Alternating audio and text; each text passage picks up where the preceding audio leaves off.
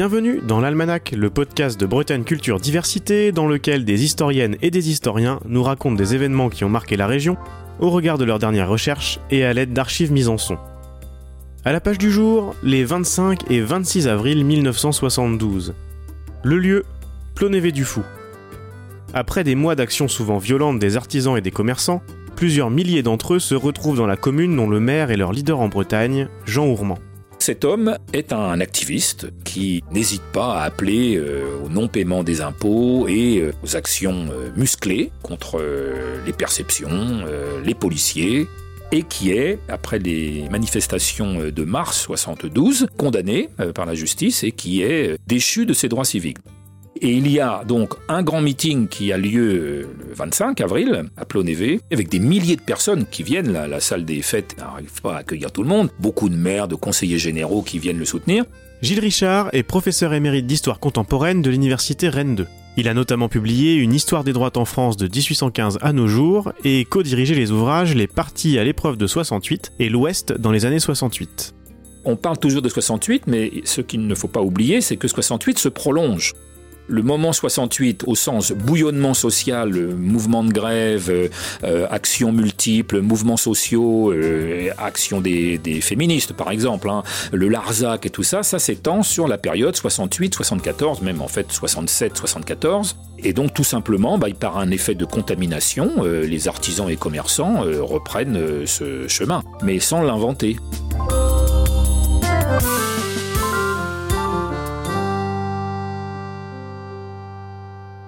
Dans cet épisode, vous allez nous raconter comment les revendications des artisans et des commerçants s'insèrent dans ce bouillonnement social, politique et économique des années 68, avec des origines plus anciennes, en Bretagne, mais aussi partout en France.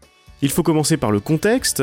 Politiquement, la région est encore bien ancrée à droite, avec un seul élu de gauche parmi les 33 députés des 5 départements bretons aux législatives de 1968, même si les choses bougent. François Prigent nous avait bien raconté ce long basculement dans la page de notre almanach consacrée à l'élection de François Mitterrand à la présidentielle de 81. C'est une région en rapide mutation, en renouveau, dans quel domaine?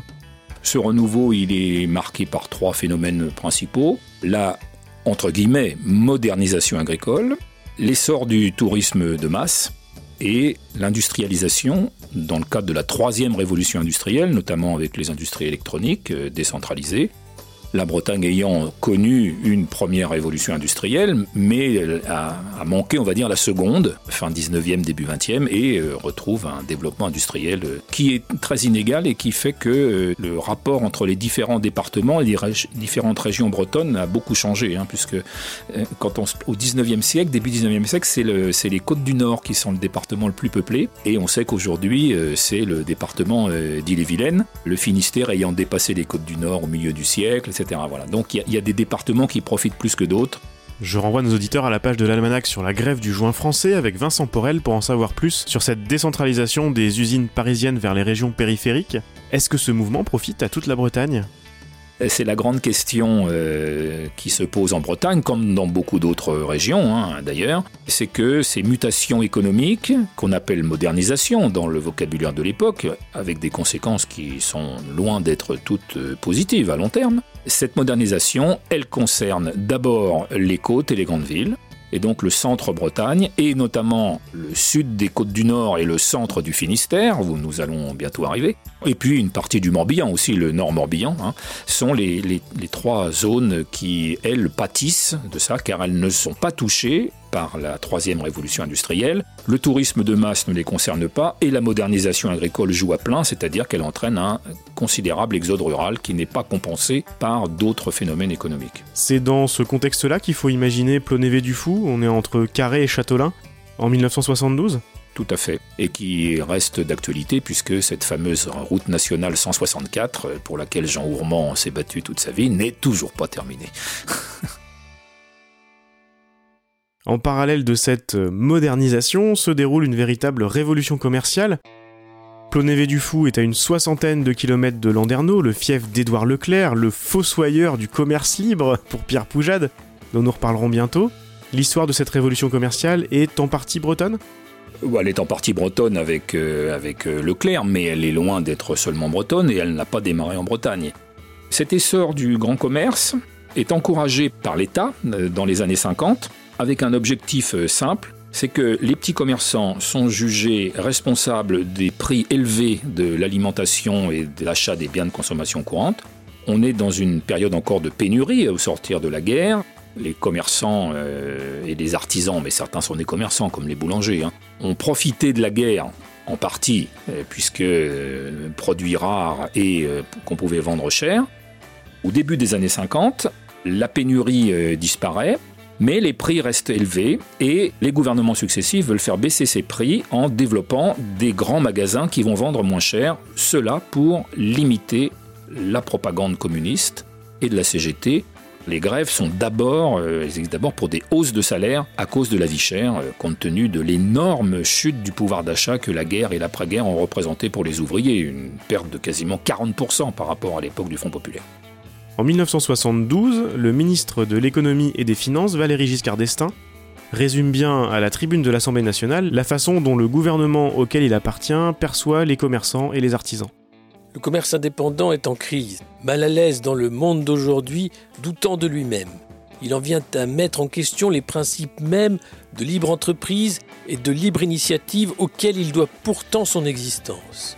On retrouve là la, spécificité de la société française, hein, qui est issue de la Révolution française et qui a donné naissance à une vaste classe de petits propriétaires indépendants, paysans, artisans, commerçants, qui forment un bloc. Ce bloc qui a voté pendant des décennies pour le Parti radical socialiste et qui est un obstacle à la modernisation économique au sens de industrialisation capitaliste et euh, extension du capitalisme aux différentes sphères d'activité économique, agriculture et commerce.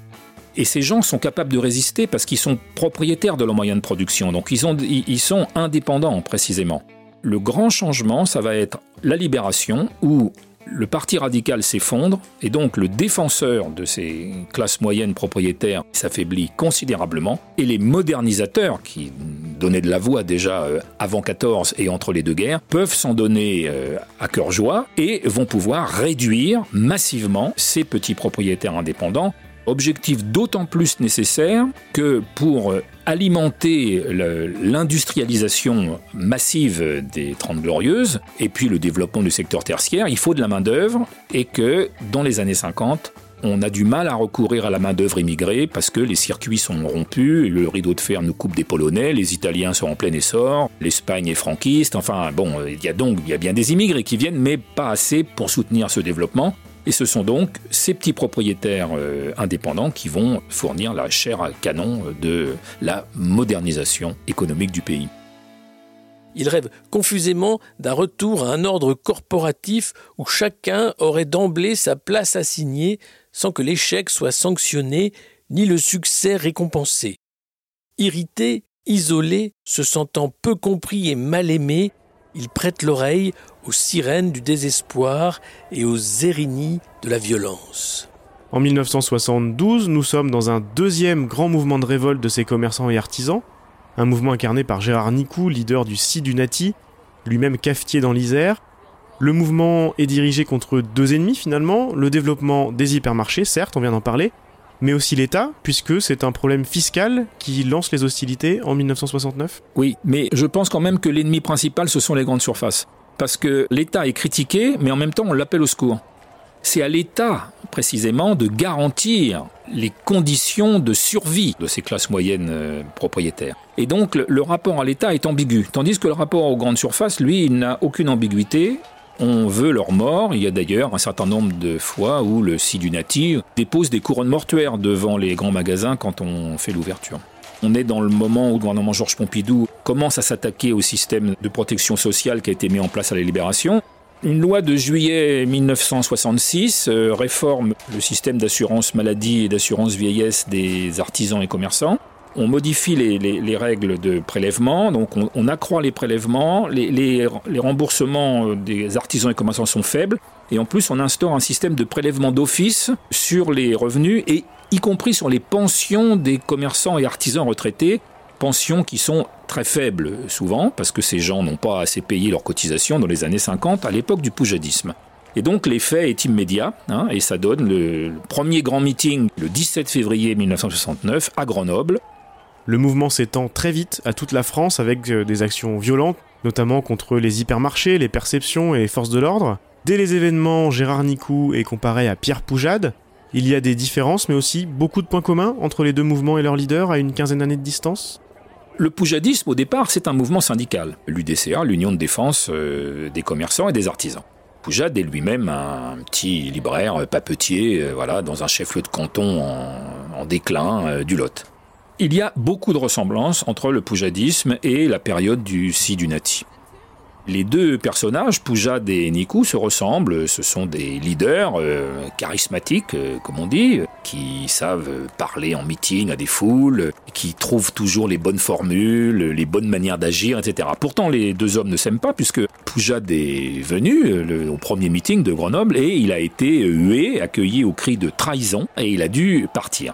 Et en fait, la grande différence entre Poujade et Nikou, Nikou exige que euh, le mouvement euh, soit apolitique. Alors, qu'est-ce que ça veut dire concrètement? Ça ne veut pas dire qu'il soit apolitique, euh, ces gens, mais ça signifie tout simplement qu'aux élections de 71, le, le mouvement de Sidinati va interdire à ses adhérents de se présenter aux élections. Parce que ce que pense Nikou, c'est que le mouvement poujadiste s'est perdu en entrant dans la vie parlementaire. Il a perdu ses objectifs premiers. Il faut donc rester sur ses objectifs syndicaux et ne pas faire de politique, ce qui divise ensuite et ce qui oblige à s'occuper d'autres problèmes que ceux initialement prévus. C'est ça la grande différence. Hein. Dans un livre paru en 1972, Gérard Nicou justifiait la violence en expliquant, je cite, De toutes les classes sociales françaises, nous étions la seule qui, jusqu'en 1969, n'avait exprimé son mécontentement que par des vœux pieux ou des protestations légales.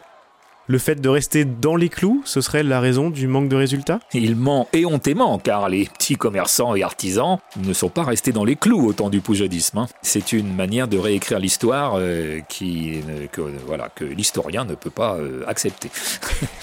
et, que pensez-vous tout de même de cette idée, comme quoi d'autres catégories ont, auraient obtenu des choses par la violence en 68, et donc il faudrait euh, suivre ce modèle pour avoir gain de cause? Alors, tout le monde n'a pas forcément obtenu quelque chose en étant violent. Hein. Les ouvriers, d'ailleurs, ont moins obtenu au total que les artisans et commerçants, on le verra euh, bientôt. Mais euh, en, fait, Nikou euh, se situe dans l'air du temps.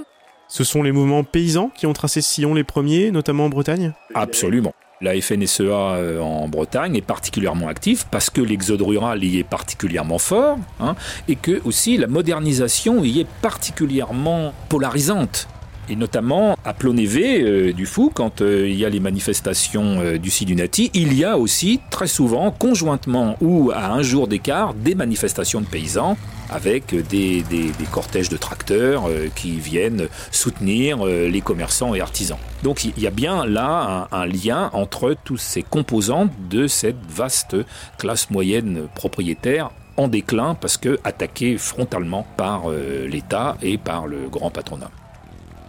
Il y a euh, donc en mars 72, avant les événements euh, plus violents, tout étant relatif hein, quand même, hein, d'avril 72, il, y a euh, une manifestation à Quimper le 13 mars de, de 4000 commerçants et artisans à la salle Omnisport. Et il y a le lendemain une manifestation d'éleveurs de porc. qui sont à peu près aussi nombreux et qui réclament au préfet un assouplissement des conditions d'élevage. En vertu de la loi dite anti-casseurs votée après mai 68, les organisateurs de manifestations peuvent être poursuivis pour des violences commises par les manifestants. C'est le cas par exemple de Gérard Nicou, en prison depuis fin 1971. Suite aux manifestations de mars 72 à Quimper, le leader de la Confédération de défense des commerçants et artisans, le CDCA, est inquiété. Ce leader, charismatique lui aussi, c'est Jean Ourmand. Qui est-il? Jean Ourmand est un homme qui, dans sa jeunesse, a été un résistant, qui, euh, comme beaucoup de résistants, ont appris à se battre et euh, n'ont pas peur de grand-chose. C'est un élément qui compte. Hein. Euh, voilà, c'est à peu près comme, enfin, c'est pas tout à fait la même culture de guerre, mais comme nos anciens combattants de l'entre-deux-guerres, qui sont pas anciens, qui sont des jeunes bien souvent et qui ont appris à se battre, et donc le, le, le, le seuil de tolérance de la violence est beaucoup plus élevé que le nôtre aujourd'hui pour ces gens.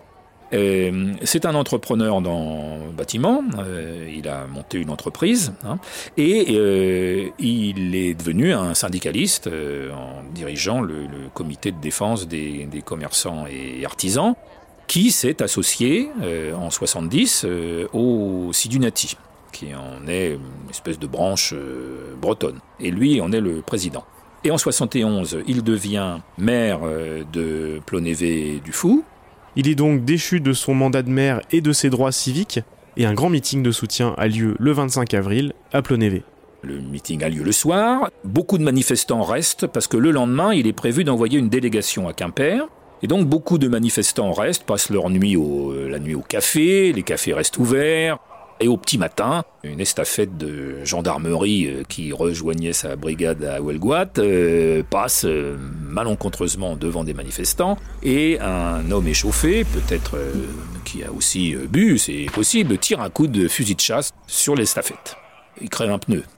Mais il y a récidive, euh, la, voiture de gendarmerie euh, rebrousse chemin, euh, répare le pneu et une voiture les poursuit et tire à nouveau un coup de fusil qui endommage un des sièges de la voiture. Il n'y a pas de blessés, mais on voit que on est dans un, niveau de violence assez élevé et qui n'a pas de comparaison avec celui des ouvriers où les manifestations sont beaucoup plus encadrées, structurées, maîtrisées hein, par les organisations syndicales qui ont appris, depuis les, grèves très violentes sous le gouvernement Clémenceau entre 1906 et 1909, qui ont appris justement à domestiquer cette violence et à ritualiser ces manifestations pour éviter euh, justement les violences. Ce qui ne les a pas empêchés à certains moments, mais le mouvement ouvrier est beaucoup plus cadré de ce point de vue-là. Et là, c'est pas le cas. On voit bien qu'on a des actions de type poujadiste ou d'orgériste euh, classique.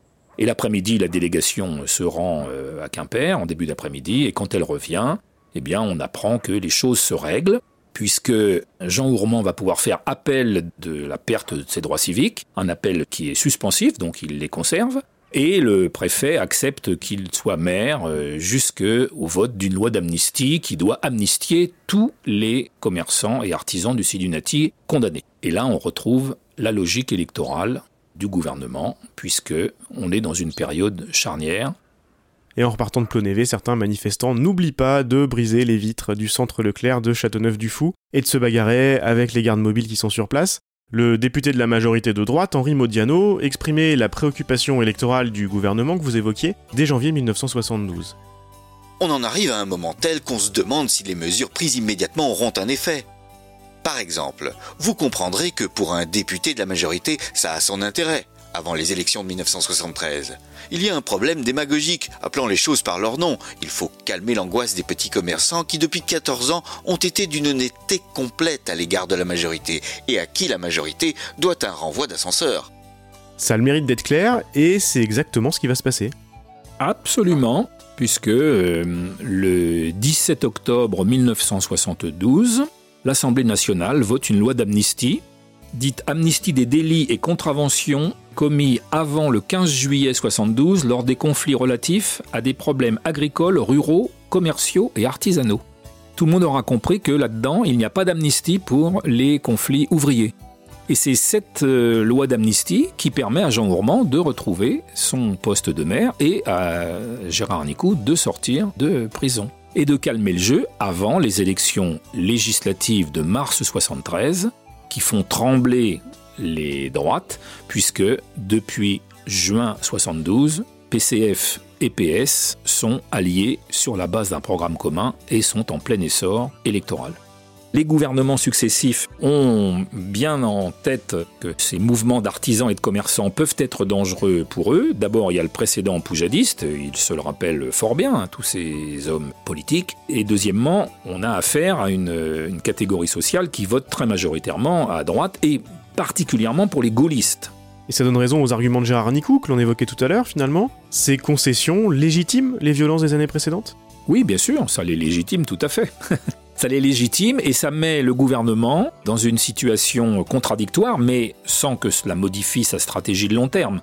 On a un gouvernement qui doit à la fois donner des gages à ses petits commerçants et artisans et poursuivre la modernisation économique, modernisation toujours entre guillemets, qui implique leur disparition.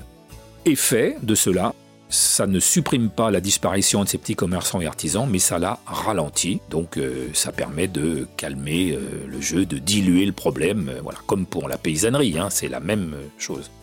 Même s'il est forcément difficile de savoir quel poids a eu le vote réellement des commerçants et des artisans, Le fait est que la droite gagne les élections de mars 1973 au niveau national, malgré une forte poussée des partis de gauche.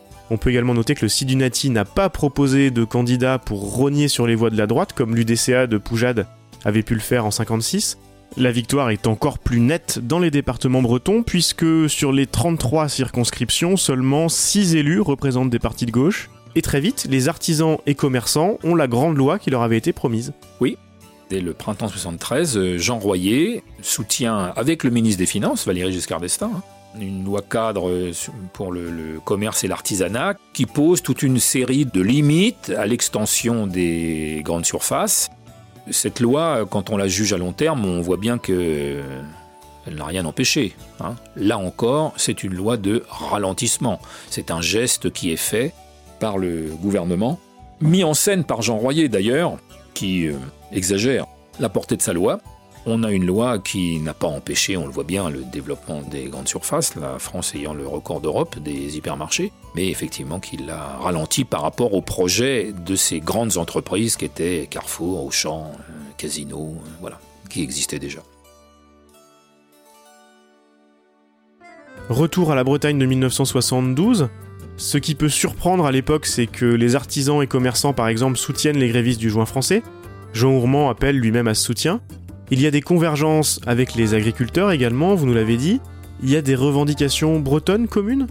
Oui, je, pense que là, les, alliances, elles se font sur une base bretonne. Elles se font sur, la base d'une solidarité entre euh, revendications euh, concernant la Bretagne et son développement. On soutient les joints français parce que euh, ce sont des Bretons qui sont maltraités par les Parisiens. Voilà, les salariés sont moins bien payés. Et, là encore, l'État ne joue pas son rôle parce qu'il ne maintient pas des salaires égaux, enfin il ne fait pas appliquer les lois. Donc on est plutôt dans ce genre de, solidarité. C'est ça qui explique que les uns soutiennent les autres.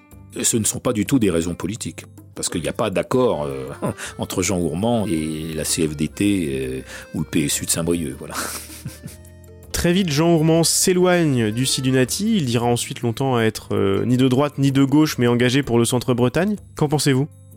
Je pense que Jean Ourmand est précisément le, cas typique du personnage qui ne rentre pas dans la stratégie de Gérard euh, Nicou, car Gérard Nicou, euh, justement, se méfie des responsables qui deviennent hommes politiques. Or, Jean Ourmand est devenu maire, puis conseiller général, et à partir de là, il est logique qu'il entre dans un autre mode de fonctionnement, parce qu'il est à la fois responsable syndical et élu, avec toute la sociabilité que ça implique, les relations les de, dépendance ou euh, d'alliance, et aussi la volonté d'être réélu. Et à partir de là, il ne peut pas agir comme un syndicaliste euh, classique dans la longue durée. Il y a deux logiques à l'œuvre et, c'est la logique politique qui l'emporte et il va ensuite se consacrer bah, à son rôle d'élu local qui défend le centre-Bretagne et qui lutte pour la fameuse route nationale 164 dont il rappelle que Charles de Gaulle l'avait promise euh, en 1969 dans son discours euh, de, Quimper. Mais euh, il n'avait pas spécialement promis la RN 164, il avait promis un plan routier breton. L'Almanach est une série produite par Bretagne Culture Diversité, proposée et réalisée par Antoine Gouritin. Les archives de cet épisode ont été lues par Dimitri Régnier et Alexis Poulain. La musique originale est de Jeff Alluin. Cet épisode fait partie d'une mini-série de 3 pages de l'Almanach consacrée à 1972 à l'occasion du 50e anniversaire de cette année importante dans l'histoire de la Bretagne contemporaine. Retrouvez les deux autres épisodes ainsi que le site spécial de Bretagne Culture Diversité avec plus de ressources très bientôt. Retrouvez les références bibliographiques et sonores ainsi que les autres épisodes sur le site Bessedia et abonnez-vous dans votre application de podcast favorite pour ne pas rater les prochaines publications.